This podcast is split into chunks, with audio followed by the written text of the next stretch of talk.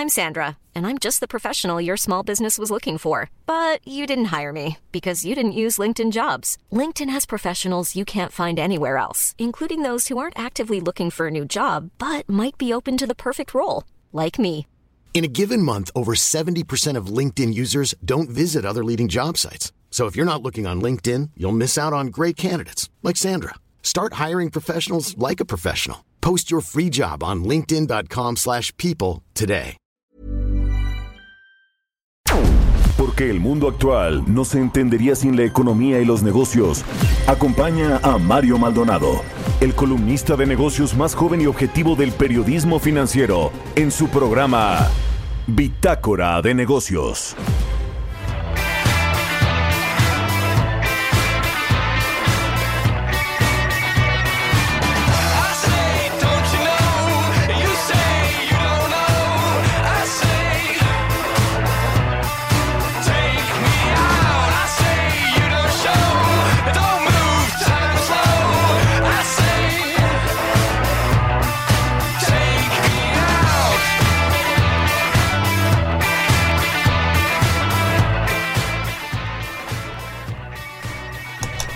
¿Qué tal? ¿Cómo están? Muy buenos días. Los saludo con mucho gusto desde la Ciudad de México. Bienvenidos a Bitácora de Negocios. Yo soy Mario Maldonado y hoy es miércoles, miércoles 22 de enero del 2020. Saludo con mucho gusto a quienes nos siguen por la 98.5 de FM aquí en la Ciudad de México, desde donde estamos transmitiendo en la Torre Carrachi, donde están las instalaciones de El Heraldo Radio, también en Guadalajara, Jalisco quienes nos siguen por la 100.3 en Tampico, en Acapulco, en el Estado de México y quienes nos siguen vía streaming por la página heraldodemexico.com.mx. También un gran saludo. Gracias por iniciar su mañana con el Heraldo Radio aquí en Bitácora de Negocios y nosotros iniciamos el programa con esta canción de Franz Ferdinand que se llama Take Me Out. Recuerde que esta semana estamos iniciando el programa con canciones de bandas que surgieron en la década de los 2000 y que comenzaron a utilizar sonidos electrónicos con atractivos riffs de guitarra. Así que Franz Ferdinand, pues sí, todo un clásico. Les cuento que vamos a tener en el programa. Viene, por supuesto, Roberto Aguilar, nuestro analista de mercados. Vamos a platicar con Angie Chavarría, columnista de El Heraldo de México, colaboradora de Bitácora de Negocios, sobre el seguimiento de este tema de Monex. ¿Se acuerda que le contamos aquí? Esta semana sobre pues este presunto lavado de dinero de este grupo financiero y que bueno pues llevó al fraude a eh, buena parte de los ahorradores estadounidenses que están eh, allá en San Miguel de Allende. Vamos a platicar también con Gonzalo Monroy, experto en energía y director general de la consultora eh, GEMEC, sobre los datos de producción de petróleo del 2019 que presentó ayer la Comisión Nacional de Hidrocarburos. Estuvieron por debajo de las expectativas del gobierno, por supuesto, y eh, pues traen una caída con respecto al 2018, a pesar de que el presidente López Obrador dice que ya se estabilizó la producción petrolera. Vamos a hablar de esto con Gonzalo Monroy y hablaremos también con Adrián de la Garza, director de estudios económicos de City Banamex, sobre las proyecciones de crecimiento de eh, pues este grupo financiero de los eh, analistas que encuesta para el 2020 y también sobre eh, pues expectativas de pues temas mac- macroeconómicos indicadores importantes para este 2020 que bueno pues ya hemos visto recortes a las proyecciones de crecimiento al inicio de este año. Vamos a platicar de todo esto con Adrián de la Garza el director de estudios económicos de City Banamex. Así que quédese con nosotros aquí en Bitácora de Negocios porque ya le tengo el resumen de las noticias más importantes para arrancar este miércoles 22 de enero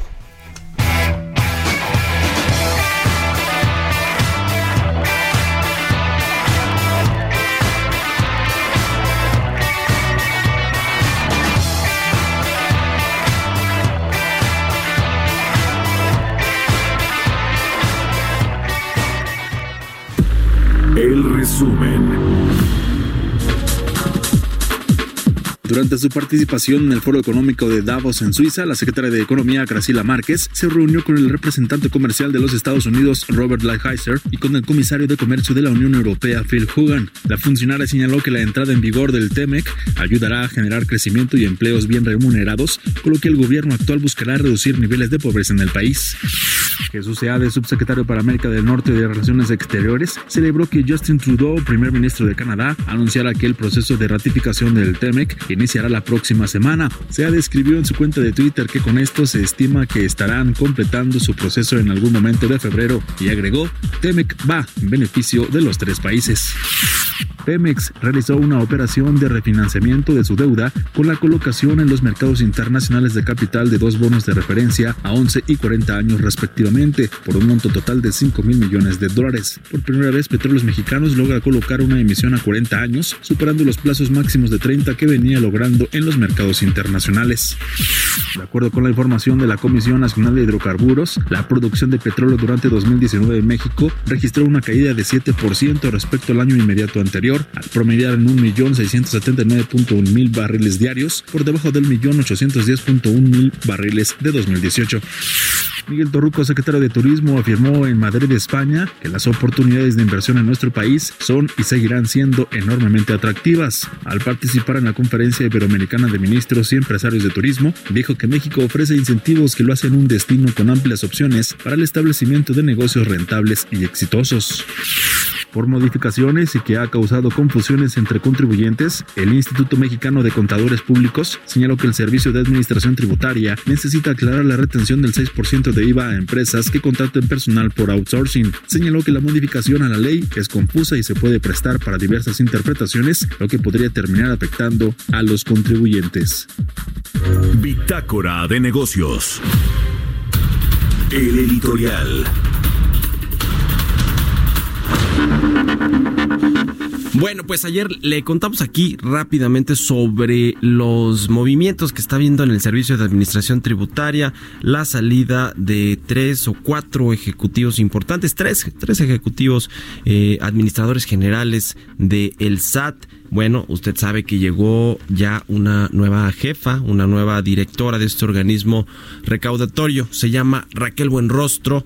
Es eh, pues una de las funcionarias más cercanas al presidente Andrés Manuel López Obrador, una de las funcionarias en las que más confía el presidente. Y bueno pues ella fue primero oficial mayor de la Secretaría de Hacienda encargada de controlar todas las compras eh, de gobierno de las dependencias federales eh, de poner a raya digo yo a los proveedores del gobierno federal vio usted cómo se eh, pues puso con el tema de las medicinas las compras consolidadas eh, pero lo mismo pues se va a comprar también las pipas de Pemex a otro país para buscar mejores precios. Todo lo que tiene que ver con las compras de gobierno estaba en manos de Raquel Buenrostro ahora se va a poner a raya para los contribuyentes como jefa del SAT y lo primero que hizo Buenrostro pues fue eh, empezar a hacer una especie de purga o de limpia en el servicio de administración tributaria a desmantelar la cúpula de eh, las administraciones eh, generales. Incluso en los primeros días del 2020 todavía no tenía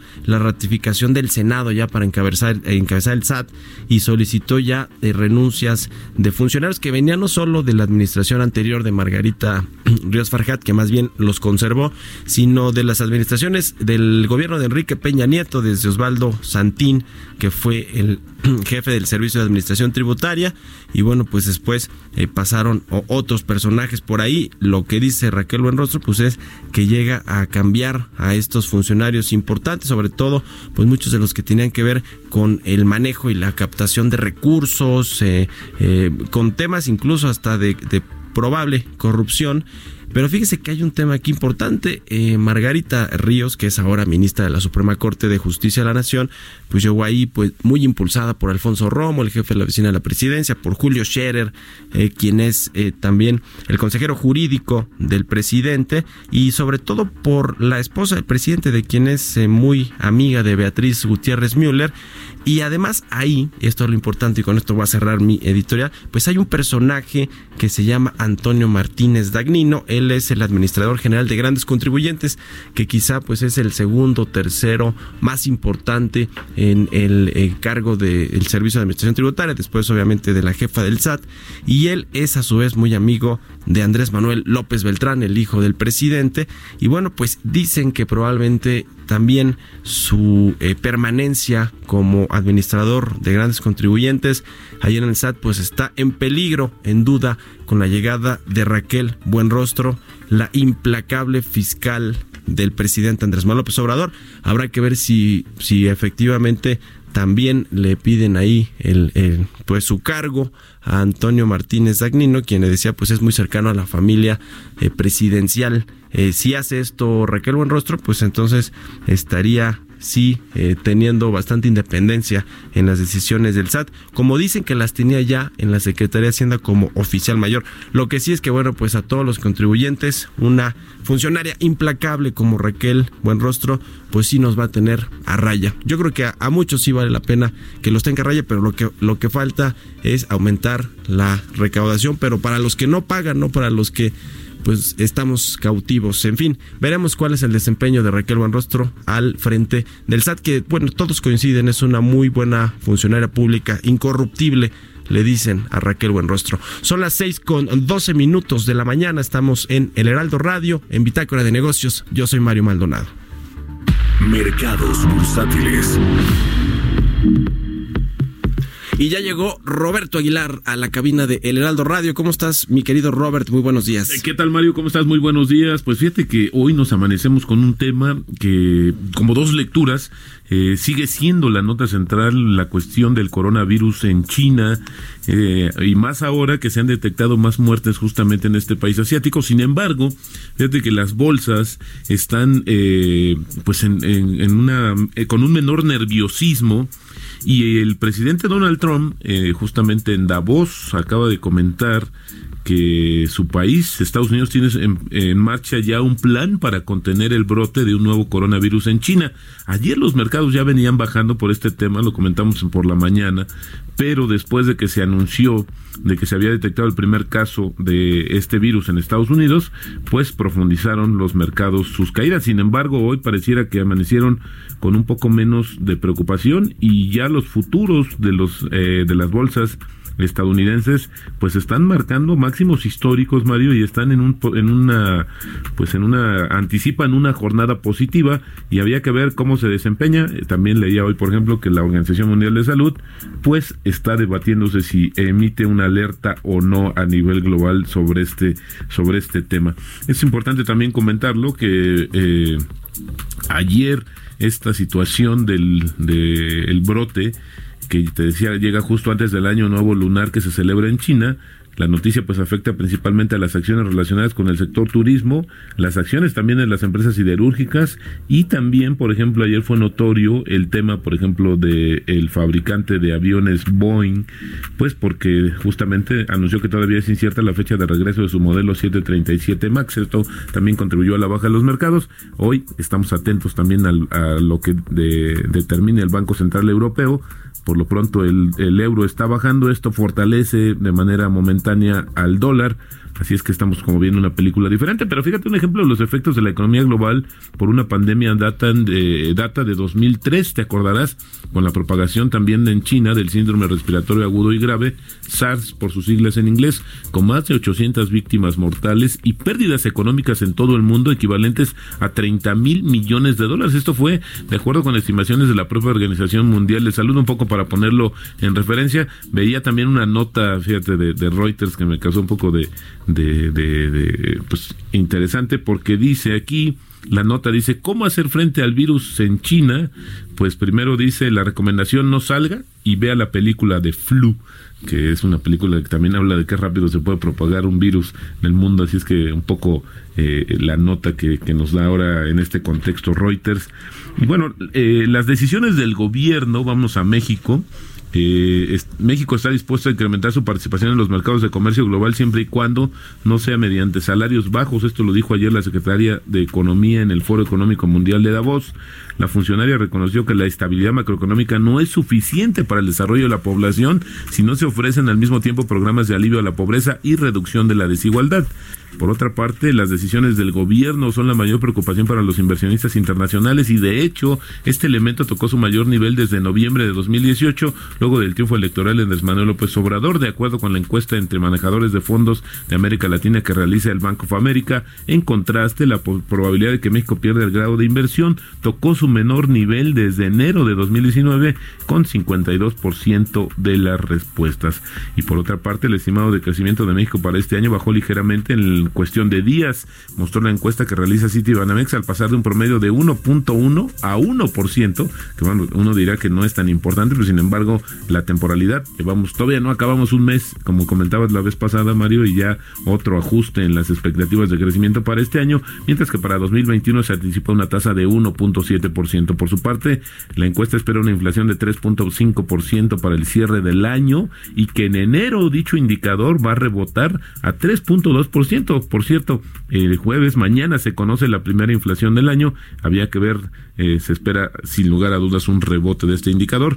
Los especialistas consultados siguen viendo un peso fortachón, 19.75 pesos al cierre de 2020 respecto al 19.85 de la encuesta anterior. Ayer Pemex coloca 5 mil millones de dólares en bonos en los mercados internacionales a 11 y 40 años, cuyos fondos va a usar para recomprar papeles o deuda y refinanciar justamente parte de sus pasivos. El bono a 11, añe- 11 años tiene un rendimiento de 5.95% y el de 40 a 6.95%. La demanda fue cercana a los 26 mil millones de dólares, es decir, 5.2 veces más que el monto original emitido. La pregunta es, ¿cómo el gobierno de México consigue dinero a tasas más baratas? Por ejemplo, en la emisión de inicios de año por 2.300 millones de dólares, las tasas estuvieron entre, entre 3.25 y 4.04 en dos tramos, más riesgo, entonces más tasa y por lo tanto más demanda. Así podríamos resumir el dato de lo de Pemex, que bueno, pues la empresa más endeudada del mundo, la petrolera, eh, pues uno diría cómo es que coloca esta deuda y hay tanta demanda, pues porque también está ofreciendo una tasa mucho más alta. Y Net- Netflix sumó más suscriptores de lo esperado en, el cuarto trimestre, pero el crecimiento de sus membresías se desaceleró en Estados Unidos y Canadá debido a, las a la fuerte competencia y cambios en los precios. Esto hizo caer ayer sus acciones 1.6%.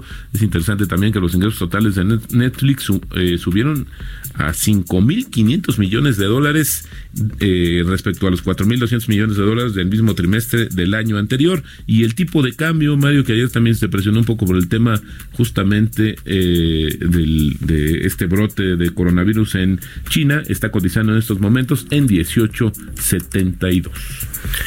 Bueno, pues qué asunto con esto del coronavirus que está en cinco países ahora, ¿no? Bueno, China, por supuesto, donde eh, tuvo su, su epicentro, donde comenzó este, pues este virus o eh, pues este virus que se está propagando, 440 casos según las autoridades de salud del país asiático. Está en Tailandia con tres casos, Japón un caso, Corea del Sur un caso y lo que llamó mucho la atención fue el de Estados Unidos, ¿no? También un caso detectaron ahí en un Exactamente, y aeropuerto. eso fue lo que justamente desencadenó una mayor baja en los mercados en, en Estados Unidos. Pero sin embargo, te decía, el presidente Donald Trump pues ya eh, anticipó y comentó esto en el foro de Davos. Hay un plan ya en marcha para evitar que se propague el virus. Bueno, había que ver que también qué tan sólido es y sobre todo si ya bajó esta situación de alerta.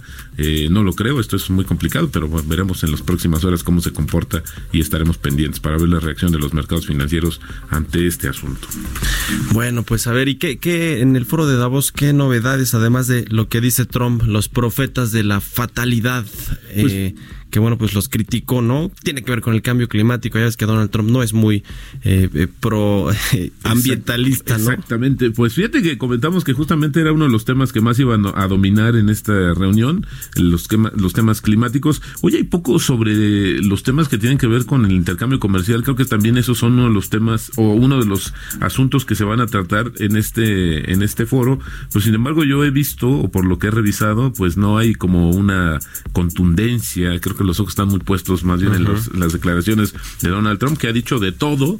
Eh, ha, ha hablado también del comercio, habla de que el, eh, la fase 2 del acuerdo con China, pues no, no se asegura que vaya a estar después de las elecciones. Este tema justamente de el, eh, de, eh, el coronavirus, que eso es lo que está robando la atención. Pero creo que también lo decíamos ayer, Mario, creo que este foro también ha perdido un poco de resonancia Sí, a sí, nivel sí. global. Y bueno, pues habrá muchos otros donde se puedan dirimir esos asuntos. pero, Sin embargo, vemos la hegemonía hegemonía que sí ejerce Estados Unidos sobre esta economía global. Pues eso, sí. eso sí es evidente. Muy bien, pues a ver si platicamos mañana o pasado con Sergio Sarmiento o con Carlos Mota, colegas aquí de El Heraldo Radio, quienes andan allá en Davos, Suiza. Muchas gracias, Al Roberto. muy buenos días. Roberto Aguilar, buenos días. Son las 6 de la mañana con 21 minutos. Mario Maldonado en Bitácora de Negocios. Vamos a platicar ahora con Angie Chavarría, eh, nuestra colaboradora aquí en Bitácora de Negocios, columnista de El Heraldo de México. Vamos a darle seguimiento a este tema de Monex del que nos contó eh, la vez pasada aquí Angie Chavarría. Cuéntanos, Angie, ¿cómo estás? Muy buenos días. Hola, ¿qué tal Mario? Muy buenos días. Pues bueno, hoy hay avances eh, sobre el tema. Pues la semana pasada habíamos mencionado que incluso este grupo de personas eh, de estadounidenses que viven en San Miguel Allende y que aseguran que han sido defraudadas por poco más de 40 millones de dólares en sus cuentas que tenían en Monex por presuntamente Marcela Zavala Taylor, quien era eh, una empleada del banco. Pues bueno, hoy los congresistas de Texas ya se pronunciaron en contra. Eh, esto es porque también Monex tiene presencia física en Estados Unidos, sobre todo en, en ese estado, y eh, ellos incluso se fueron muy fuertes. Eh, eh, han mencionado que esto es parte, eh, la acción que ha tenido Monex contra ellos, incluso no pagarles el total del- de, sus ahorros y ofrecerles entre el 40 y 60% de acuerdo a los testimonios del- de las familias afectadas pues los los califica como eh, de que en México una vez más eh, se confirma que se cometen en el sistema financiero actos de corrupción. Eh, eso lo dijo uno de los congresistas, Tyler Hot, quien él, eh, él por ejemplo, pues se fue muy fuerte y dijo que incluso no está, va a ser, va a pedir a la máxima autoridad de Estados Unidos en el sistema bancario, que es como la Comisión Nacional Bancaria de México, para que haga una revisión y que en este caso le puedan entregar a todas estas familias sus recursos. Y del otro lado, pues también incluso amenazaron que podrían llevar el caso a nivel federal si ven que eh, sus ciudadanos que viven en México y que han decidido eh, pues vivir su retiro aquí pues bueno, llevar este caso. Si te fijas, ha crecido un poco más. Del lado de Monex, Monex también nos ha respondido. Él incluso eh, ha asegurado que no son los 40 millones de dólares como, como lo confirman las familias. Para ellos tienen un desfalco de 7.2 millones. Ellos dicen que han llegado a un acuerdo del 95% ya eh, con las familias. Sin embargo, pues eh, eh, y que ya están en plenas negociaciones con, con este 5%. Sin embargo, este 5% que ellos se refieren, al menos hay familias que dicen que ni un contacto han podido tener con Monex y que incluso ni en estos últimos días, en donde ha habido mayor eh, movimiento mediático entre ambas, pues tampoco, ¿no? Entonces, pues así están las cosas. Ujú. Pues sí, ya eh, entraron ahí los congresistas estadounidenses del estado de Texas para pues respaldar a eh, los eh, eh, pues a sus connacionales, ¿no? A quienes fueron presun- presuntamente defraudados por el grupo financiero Monex. Me llama la atención entonces el, el tema del dinero, del monto, del supuesto fraude. Monex dice que son 7.5 millones de dólares y que como nos dices ya está eh, pues negociando eh, con los eh, defraudados, que se les pague su dinero, pero ¿por qué el monto de 40 millones? ¿De dónde sale ese, ese- esos 40 millones de dólares, Senji? Pues los quejosos, en este caso las familias, eh, son en 15 familias aproximadamente y ellos hacen la suma y eh, les da un monto de 40 millones de dólares. Sin embargo, pues Monex solo eh, tiene en su lista, en su averiguación, 7.2 millones de dólares que en un momento, en un evento relevante, así lo informó ante el mercado bursátil. Entonces, eh, ahí hay una discrepancia. También eh, algunos testimonios que tenemos de estas familias que presuntamente han sido defraudadas, eh, aseguran que no todo el dinero les ha sido pagado, que han llegado a convenios con el banco porque pues bueno, también tien- tenían el temor de empezar un juicio y que fuera tan largo y fuera mucho más costoso y han aceptado lo que el banco les ha ofrecido, entre el 40 y 60% del monto que tenían ahorrado. Entonces, la cantidad, no sabemos la discrepancia, solamente hemos tenido una postura oficial de Monex, eh, hemos solicitado una entrevista y hasta el momento no ha sido posible. Bueno, pues a ver qué, qué sucede finalmente con estos eh, recursos de los ahorradores o de los inversionistas estadounidenses ahí en el grupo financiero Monex. Ojalá que se resuelva pues de la mejor manera porque ya cuando entran los congresistas de Estados Unidos es porque buscan una respuesta y una solución al eh, supuesto fraude que cometió eh, una ex ejecutiva de Monex a estos eh, personajes estadounidenses. Bueno, pues estaremos dándole seguimiento aquí, eh, Angie Chavarría, cuando tengas más información aquí la estaremos compartiendo y platicando contigo. Gracias, como siempre, por habernos tomado la llamada. Muchas gracias, Mario, y por favor los invito a que me sigan a través de mis redes sociales, arroba Engie Chavarría, a través de Twitter y e Instagram, arroba Engie Chavarría. Muchísimas gracias y muy buen día. Igualmente para ti, Angie, vamos a hacer una pausa, son las 6 de la mañana con 26 minutos. Regresamos a Bitácora de Negocios. Continuamos en un momento con la información más relevante del mundo financiero en Bitácora de Negocios con Mario Maldonado. Regresamos. Estamos de vuelta en Bitácora de Negocios con Mario Maldonado. Entrevista.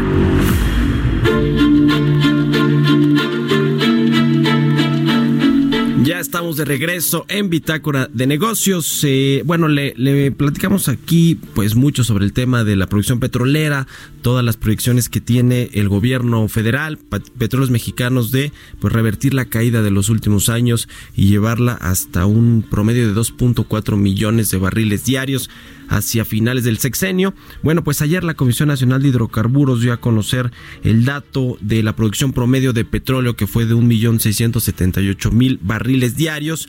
Esto, eh, según los datos de la Comisión Nacional de Hidrocarburos, representa una reducción de 7% en comparación con el 2018. Y al respecto de esto vamos a platicar con Gonzalo Monroy, usted lo conoce, experto del sector energético, director general de la consultoría GEMEC. ¿Cómo estás, mi querido Gonzalo? Muy buenos días, gracias por tomarnos la llamada. Mi querido Mario, muy buenos días. Pues qué decir de estos datos que publicó. Ayúdanos a ponerlos en contexto, a entender lo que eh, lo que publica ahí los datos de la Comisión Nacional de Hidrocarburos y los que va a publicar Pemex, ¿no? Que creo que todavía no no da los datos finales de el 2019. Exactamente. El primero es, como bien lo acabas de decir, Pemex publicará sus datos de estadísticas petroleras seguramente por ahí del día 24 de, de, de este mes, así que faltan unos cuantos días. Eh, sin embargo, aquí hay que ser bien, eh, bien claros. La única información oficial por ley es la de la Comisión Nacional de Hidrocarburos, que incorpora la información de Pemex desde los campos y también justamente la producción que han tenido los privados.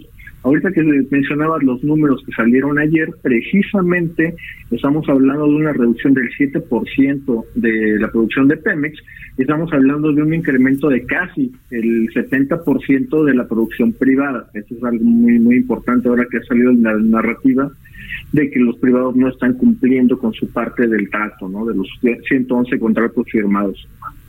Esa parte va avanzando. Creo que es más importante en todo caso hablar también de lo que esto significa para, no solo para petróleos mexicanos, sino para la administración del presidente López Obrador. Eh, tú lo sabes muy bien, el público lo debe recordar, todo el énfasis que le ha puesto y, eh, atrevo la fe que le ha hecho justamente la administración eh, a petróleos mexicanos, el famoso vamos a sembrar el petróleo para cosechar los resultados, que básicamente le van a meter mucho dinero, muchos apoyos primeros tres años de gobierno para en la segunda mitad del sexenio poder recuperar esto. Eh, el gran problema es de que en, en cumplir la meta desde el año número uno, sobre todo por dos cuestiones, el, la número, el número de perforación de pozos y también obviamente la producción misma, pues va retrasando todas las metas del presidente López Obrador. Al haber incumplido este primer año, se puede adelantar de que es muy probable que la meta de 2.4 millones de barriles en el 2024 tampoco se vea cumplida.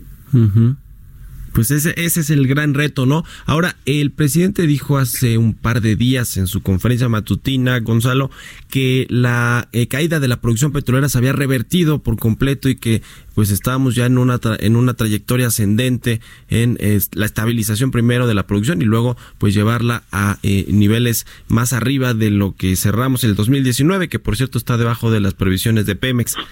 ¿Qué decir de esto? Porque a la luz de los datos de la Comisión Nacional de Hidrocarburos, pues sigue habiendo una caída, aunque eso sí, mucho menos pronunciada, más, más, más ligera que la que teníamos en los últimos años. De hecho, esa parte también hay que creo que explicarla muy bien, Mario, porque eh, justamente este masajeo, digamos, de las cifras en el discurso oficial, eh, ya ha llevado incluso a la propia Secretaría de Energía a tenerle que corregir la plana al presidente. Apenas el lunes, el presidente estaba hablando de que ya estábamos casi en 2 millones de barriles, 1.94, el pasado lunes. Bueno, ayer tuvo que salir la Secretaría de Energía a corregir la plana de que en realidad el presidente se refería a la cifra de enero de 2018. Eh, tan mal estaba incluso la cifra que ni siquiera corresponde a enero de 2018. La última vez que estuvimos en esos niveles fue justamente en agosto de 2017, lo cual hay que habla justamente que el presidente cuando sale a decir una cosa no lo hace con la mayor o la mejor información disponible en ese momento.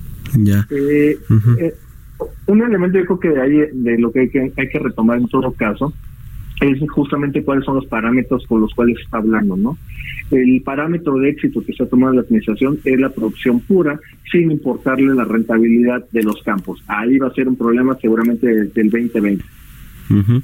Pues sí, ahora eh, Pe- Petróleos Mexicanos tiene eh, eh, pues ya la intención de acelerar la producción eh, tanto con sus propias capacidades o mediante estos eh, contratos de servicios con los privados. ¿Cómo, ¿Cómo ves el panorama para el 2020? ¿Se van a llegar al menos cerca de los objetivos que tiene planteado eh, Pemex para eh, levantar la producción este año? ¿Cuál es, cuál es tu previsión, eh, eh, Gonzalo? Pues mira, de hecho es muy probable de que la producción sí levante, hay que, hay que, hay que, hay que ponerlo en ese contexto, pero no va a levantar lo rápido ni lo impresionante que requiere la administración. Cuando uno revisa, por ejemplo, los criterios económicos de política económica, que fueron la base del presupuesto del, de este año, del 2020, pues te das cuenta de que lo están poniendo una meta completamente real. Están hablando de que vamos a llegar a 1.9 millones. Estamos hablando de un incremento de 200 mil barriles en un solo año. Eh, esto para ponerlo también en contexto, ¿qué tan difícil es? Pues no tienes que México tuvo un incremento de 200 mil barriles, nos tenemos que retrotraer a casi 2007 para poder ver ese ese ese brinco, más de 12 años. No miento, miento es anterior, la, la declaración fue en 2003, estamos hablando de 1997, perdóname, me equivoqué por 10 años ahora yo. Sí. Eh, de, de- de ese tamaño es, es el reto que tiene justamente incrementar la producción. Y le pegaste, y le pegaste, nada más déjame echar este pequeño punto de los contratos de servicios, Mario. Esa es la fórmula que exactamente Pemex ha implementado en los últimos 35 años. Es exactamente la fórmula de fracaso que tiene Petróleo Mexicano donde lo tiene hoy. Oye, Gonzalo, quiero preguntarte finalmente sobre este anuncio que se va a hacer en febrero. ¿Cuál es tu expectativa? Se ha generado mucha ex- expectativa, incluso por parte de- del gobierno de Alfonso Romo, de que va a ser un mega anuncio de inversión eh, privada en el sector energético. Pero bueno, pues eh, vemos cada vez con, con los, eh, los dichos de Rocional y del presidente que pues no creo que sea mucho, porque dijeron que ni rondas de hidrocarburos se van a reabrir, ni farm outs y ni siquiera subastas en el mercado eléctrico. ¿Qué, esperas tú? ¿Cuál es tu expectativa para este anuncio? Yo creo, fíjate, aquí, aquí voy a retomar las palabras textuales de la secretaria Rocío Nale hace unos cuantos meses en el marco de la Comisión de Energía del Consejo Coordinador Empresarial. Este es un sexenio de constructores y de contratistas. En otras palabras, aquí lo que vamos a ver son los anuncios de inversión de infraestructura, pero no vamos a ver nada para los operadores, para las nuevas compañías, para la inversión fresca.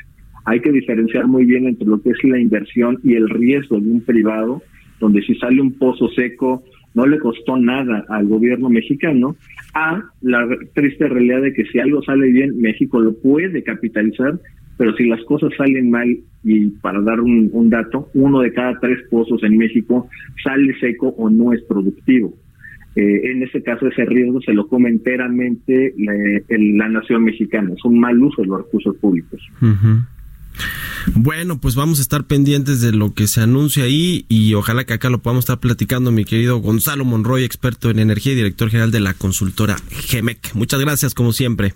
Me quedo, Mario, te mando un abrazo a ti y a tu público. Igualmente, para ti son las 6 de la mañana con 38 minutos. Estamos en el Heraldo Radio en Bitácora de Negocios. Historias empresariales.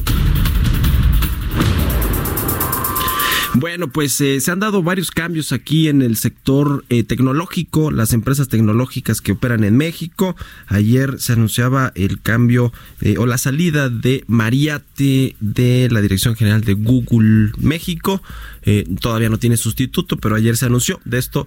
Eh, eh, además de esto, también se anunció que en, en la plataforma de Uber, esta plataforma pues tan conocida, llega una nueva directora general para nuestro país. Se llama Greta González, tiene más de 20 años de experiencia trabajando con equipos de ventas, operaciones, servicio al cliente.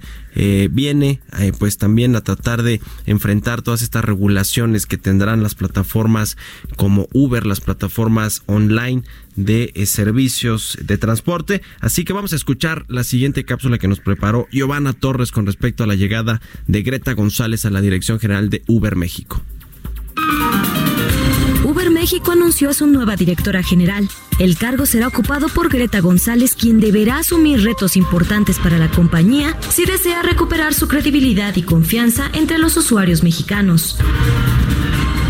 El objetivo de este nombramiento es mejorar las condiciones de seguridad y la promoción de oportunidades económicas para los socios conductores. Dos puntos importantes si se toma en cuenta que los movimientos feministas han tomado más fuerza a últimas fechas y que a partir del primero de julio la compañía tendrá que pagar impuestos. Greta González es licenciada en Relaciones Industriales, tiene más de 20 años de experiencia trabajando con equipos de ventas, operaciones y servicio al cliente en empresas como Virgin Mobile y la consultora McKinsey. Actualmente impulsa mujeres emprendedoras a través de organizaciones civiles como Vital Voice y Victoria 147. George Gordon, director general de viajes compartidos para Latinoamérica, dijo que el nuevo rol de Greta como directora general será dar continuidad al compromiso con México para generar más oportunidades a través del movimiento con la plataforma. Ante estos retos, Greta González también tendrá que enfrentar los problemas con los taxistas. En 2019, el gremio de taxistas en España logró que Uber dejara de operar definitivamente. Sin embargo, la plataforma no parece tener intención de irse de México. Incluso se unió al programa piloto voluntario de retención y pagos tributarios para conductores y repartidores, implementado por el SAT, el cual ha sido severamente criticado, pues expertos afirman que los impuestos tendrán un impacto negativo ya que el consumidor absorberá los costos que se verán reflejados en un posible aumento de tarifas. Para Bitácora de Negocios, Giovanna Torres. Entrevista.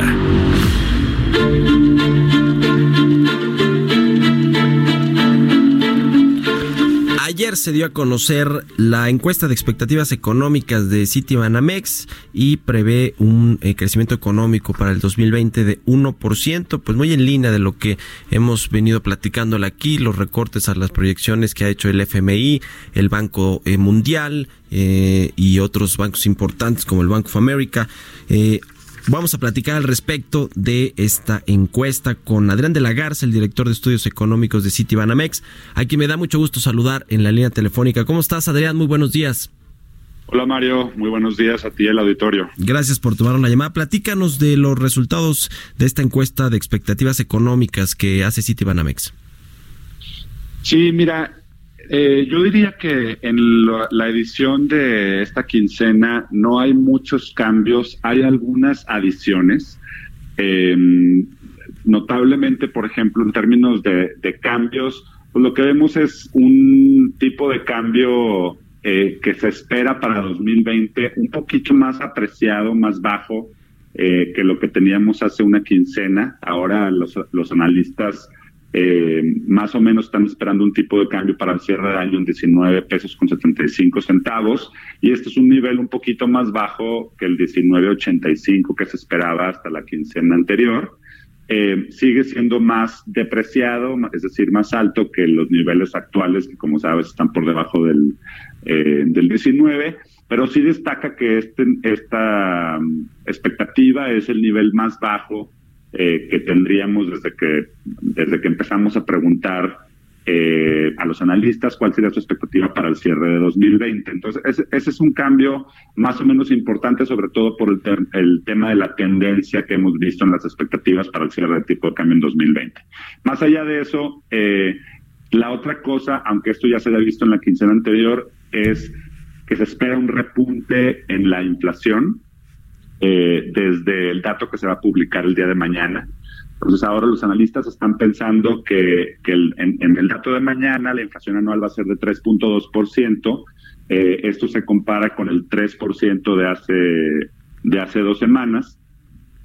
Y notablemente también eh, para la subyacente, que es la inflación subyacente, es el componente más importante del- de, la inflación general, eh, se espera un rebote eh, a 3.7% comparado con el 3.6% de hace dos semanas. Y eso también destaca, eh, no por razones eh, muy positivas, eh, sino porque es un nivel que ha estado, eh, como se dice chistosamente, pero en términos técnicos, pegajosamente eh, en un nivel alto de 3.6, 3.7, 3.8%, eh, ya por muchos, muchos meses. Y esto es lejos del objetivo puntual de Banco de México del 3%. Entonces, yo creo que estas son las dos cosas que destacan más en términos de novedades. eh, por primera vez empezamos a preguntar eh, cuál es la expectativa de los analistas, ya no nada más para 2020, como bien comentabas, que está esa expectativa en 1% en términos del crecimiento económico, sino para 2021.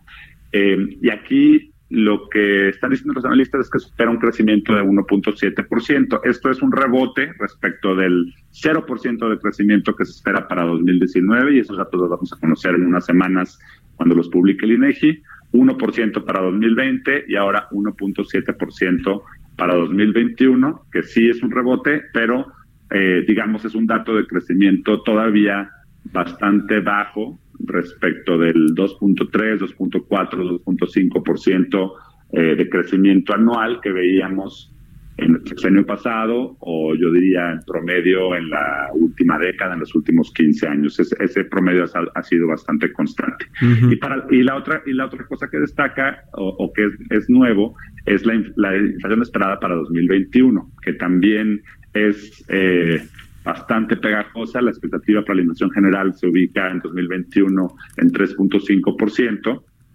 lejos de ese objetivo de Banco de México del 3% y para la subyacente en 3.4%. Yo creo que esas son las, las cosas tanto nuevas como las que destacan eh, por ser novedosas en la encuesta. Uh eh, a ver, eh, Adrián, quiero preguntarte, la Secretaría de Hacienda tiene una estimación de crecimiento para este 2020 de 2% o un promedio de 1.5 a 2.5, ¿no? Que es, nos da el, el promedio de 2%. ¿Qué, ¿Qué, va a pasar? Porque la mayoría del, del, consenso de los analistas pues ve que va a haber un crecimiento mucho menor y pues no solo los, los, eh, los, las, los casas de bolsa, los bancos de inversión, pero también los organismos internacionales ven una eh, men menor proyección de crecimiento para México. La Secretaría de Hacienda pues eventualmente tendrá que salir a, ajustar ese, ese crecimiento. Pero más que ese, ese ajuste, ¿qué va a pasar aquí con el asunto de las, de las finanzas públicas? ¿Qué va a tener que hacer Hacienda para poder alcanzar eh, objetivos, eh, por ejemplo, en el tema recaudatorio, en el tema del presupuesto, utilizar los fondos de estabilización? ¿Tú qué ves? ¿Qué ves en el, en el ambiente, en el entorno en los próximos meses? Sí, eh, es muy cierto lo que dices. Eh, yo creo que, digo, claramente el, el, pronóstico que tenemos de crecimiento en, en City desde hace ya varios meses para 2020 es de 1%. Entonces nuestra expectativa es efectivamente que no se va a cumplir la meta que tiene el gobierno en, en, en sus proyecciones de crecimiento para el país de 2%.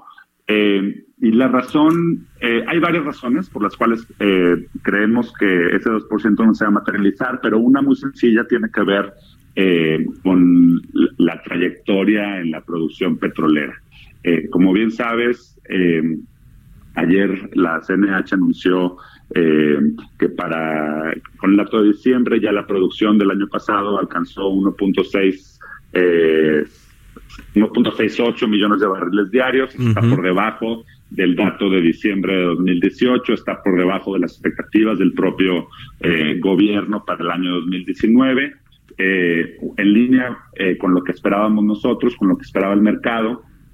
Para 2020 es un poco la misma historia, el gobierno está esperando una, produ- una producción de casi 2 millones de barriles diarios en, en- en el país.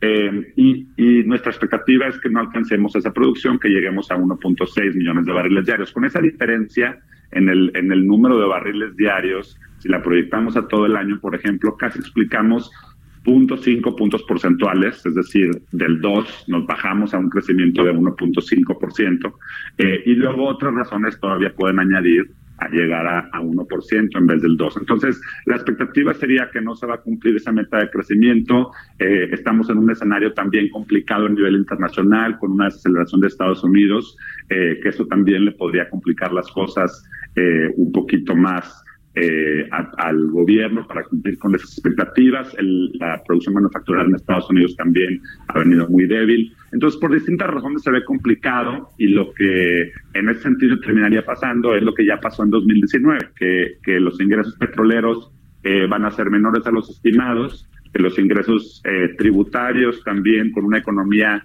menos dinámica, pues el gobierno va a recaudar menos impuestos y en ese sentido eh, también se quedaría corto por ese lado y tendría que hacer uso del, del fondo de estabilización como también ya lo están haciendo en 2019. Ujú. Bueno, pues vamos a ver qué trayectoria siguen también ahí en el Banco de México con la política monetaria, que bueno, se prevé que sí sigan reduciendo la tasa de interés, a ver hasta eh, qué nivel en este eh, 2020 y cómo se comportan pues otros indicadores importantes de la economía para ver eh, pues cómo cómo cierra el 2020 en términos de actividad económica. Gracias, eh, como siempre, Adrián de la Garza por habernos tomado la llamada, director de estudios económicos de City Banamex. Un gusto, Mario. Muy buenos días. Que estés muy bien, muy buenos días. Son las 6 de la mañana con 50 minutos. Portales Internacionales. All around the world, we can make time. Ya está en la cabina de El Heraldo Radio, de Bitácora de Negocios, Jesús Espinosa, nuestro jefe de información. ¿Cómo estás, Chucho? Mario, buenos días. Hoy con menos frío, ¿no? El mayor fan de El Chicharito Hernández, ¿no? Chicharito Hernández ya fue ayer No oficialmente. me vas a hablar del Chicharito, sí. No, hoy no, pero bueno, ya que lo trajiste a- al tema, pues seguramente mañana jueves estaría siendo presentado ahí en Los Ángeles. Eh, hay un evento importante, eh, creo que es de moda en Nueva York, muy importante en Nueva York, y, y estaban platicando que sería buen escenario para presentar a Chicharito en, ese evento, ¿no? Pero el Galaxy dijo, no, espérense tantito, ¿no? O sea, somos de Los Ángeles, Galaxy de Los Ángeles, que vamos a estar presentando a nuestro jugador ¿no? en Nueva York. Y, y- y de hecho ya también salió, salieron fotografías ahí con el nuevo uniforme del Galaxy, no sé si lo has visto. está, está interesante, ¿eh? Un uniforme blanco con algunos vivos en, en- en plata, que se, eh, si lo ves de lejos o si igual y no tienes mucho conocimiento de fútbol, podrías decir que se parece mucho a, a alguno, a algún diseño del Real Madrid o algo así. No sé Sí, si lo quieren sí. hacer por, por aquello del, Madr- del, del Madrid y los Galácticos, o no sé.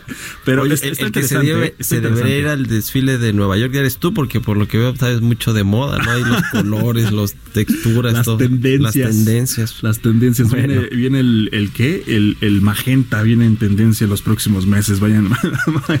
no, no, no. Cero, nada de moda. Pero bueno, vamos a ver cómo le va al chicharito. Que siempre, ya sabe, lo están criticando por todo. Bueno, es que no, que no criticamos, ¿no?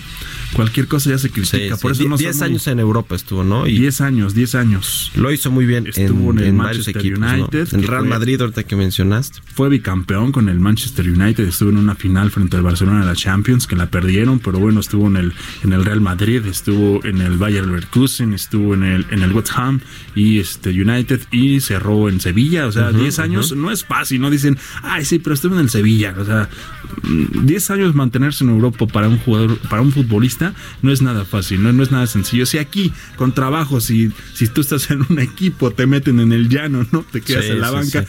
Imagínense ahora a esos, a esos niveles estar, que, que te elijan, que te contrate, que, que te quieran para un equipo 10 años en Europa. No es nada fácil, pero bueno. Después de los tres años que firmó ahí con el Galaxy, quizá ya se va a las Chivas ahora sí, ¿no? Tal vez, tal vez Regrese. es lo más probable que regrese a Guadalajara para que se, re- se retire ahí. ¿no? Bueno, pues muy bien. Pero bueno. Me, me- me cae más o menos Chicharito Sí, Hernández. ¿eh? Es que de repente se le sale sí, un poco, eh, se emociona y habla de más de repente. ¿no? Bueno, vámonos ahora sí con los portales internacionales porque vamos, se nos acaba el programa aquí, Jesús Bueno, Espinosa. Vámonos rapidísimo, tenemos un resumen muy rápido de los portales. Comenzamos con el Financial Times porque la libra de Facebook pierde, pierde el respaldo de eh, Vodafone, el grupo de, telecomu- de telecomunicaciones del Reino Unido. Es el octavo en retirarse del controvertido proyecto de moneda digital. No le están saliendo muy bien las cosas a, Face- a Facebook. También los mercados se recuperan a medida que los inversores temen que el virus de China disminuya. Inversores tranquilizados por la respuesta de Beijing al coronavirus. En Bloomer.com, ¿cómo eres? eh, ¿Eres aficionado, Mario, a la tecnología, a los, a los nuevos teléfonos? a- Sí, sí, sí, sí, sí, por supuesto. Sale sí. nuevo teléfono en Puma a comprarlo. y- A comprarlo. sí, sí, Yo soy un Apple fan, la verdad. Fíjate, yo no mucho, yo, yo me conformo con que, con que salgan las llamadas y prenda la lamparita. Uy, no, no, no nos hables de tecnología, mi querido Jesús, porque entonces le, le dejamos ese espacio aquí a Jimena Sí, sí, sí, Tolama. Jimena y a- Tolama, no, pero, pero bueno, ¿por qué les comento esto? Eh, se verá, eh, hay un nuevo iPhone de, de bajo costo para entrar en producción en masa el próximo mes de febrero, ya estamos a, a la vuelta. Se verá similar al iPhone 8 del 2017 y también incluirá una pantalla de 4.7 pulgadas. Los proveedores de Apple han anunciado esto y tienen previsto comenzar a ensamblar este nuevo teléfono de bajo costo en febrero. Dijeron eh, eh, pues que personas familiarizadas con, este plan en un intento por de la compañía de hacerse con un pues un abanico más amplio del mercado mundial de teléfonos inteligentes ante la introducción también de los dispositivos 5G posteriormente eh, que se realizarán este año. Y se espera que la compañía con sede en California presente oficialmente el nuevo teléfono a principios de marzo. Y otra del presidente de los Estados Unidos nada más está viendo a quién molestar en expansión publican esta mañana que eh, Donald Trump ha amenazado con imponer aranceles muy altos a las importaciones de automóviles europeos si la Unión Europea no acepta un acuerdo comercial con el país norteamericano. Esto lo dio a conocer en una entrevista televisiva. El presidente de los Estados Unidos ha detallado que pues ha preferido esperar a terminar de negociar la fase 1 del acuerdo comercial con China antes de pasar a negociar otros eh, tratos similares también con la Unión Europea. Así las cosas, Mario, esta mañana. El bully, Donald Trump.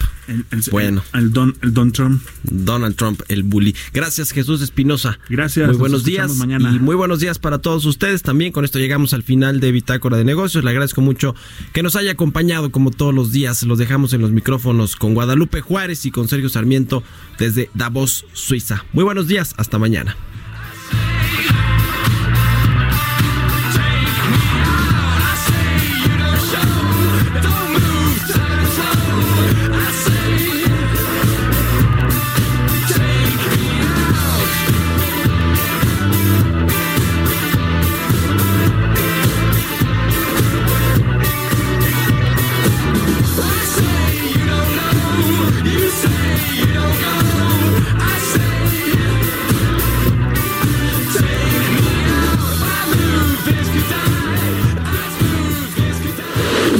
Esto fue Bitácora de Negocios con Mario Maldonado, donde la H suena y ahora también se escucha una estación de Heraldo Media Group. Planning for your next trip? Elevate your travel style with Quince. Quince has all the jet setting essentials you'll want for your next getaway, like European linen, premium luggage options, buttery soft Italian leather bags, and so much more. And is all priced at 50 to 80% less than similar brands. Plus, Quince only works with factories that use safe and ethical manufacturing practices. Pack your bags with high-quality essentials you'll be wearing for vacations to come with Quince. Go to quince.com slash pack for free shipping and 365-day returns.